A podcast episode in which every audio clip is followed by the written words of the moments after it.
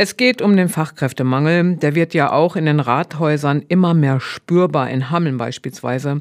Da fehlen momentan 94 Stellen, die sind da unbesetzt. Und das hat natürlich zur Folge, dass sich Dinge verzögern oder auch teilweise gar nicht erledigt werden können. Wie zum Beispiel jetzt beim neuen Führerschein für die Freiwillige Feuerwehr, bei den Führerscheinen. Die hat ähm, die Politik vor über einem Jahr beschlossen und seitdem ist im Grunde genommen noch nicht so richtig was passiert. Kritisiert auch der SPD-Fraktionsvorsitzende und Sprecher der rot-grünen Mehrheitsgruppe Wilfried Binder.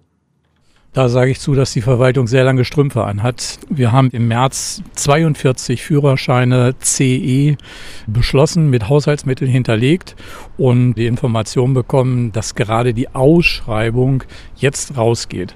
Es geht letztendlich immer um den sicheren Brandschutz in der Stadt Hameln und da hätte ich mir schon mehr Energie, mehr Dampf und Schnelligkeit gewünscht. Und die Verwaltung begründet die Verzögerung, wie gesagt, mit dem Personalmangel. Die zuständige Mitarbeiterin hätte sich krankheitsbedingt nicht kümmern können und die anderen in Frage kommenden Mitarbeiter und Mitarbeiterinnen hätten wichtigere Aufgaben zu erfüllen gehabt. Wilfried Binder will das aber nicht gelten lassen, denn letztendlich gehe es um die Sicherheit der Bürger und da reiche es eben nicht aus, wenn nur einzelne Feuerwehrleute einen Führerschein für die Einsatzfahrzeuge hätten. Dieser eine von 6, 7, 8, der muss immer da sein.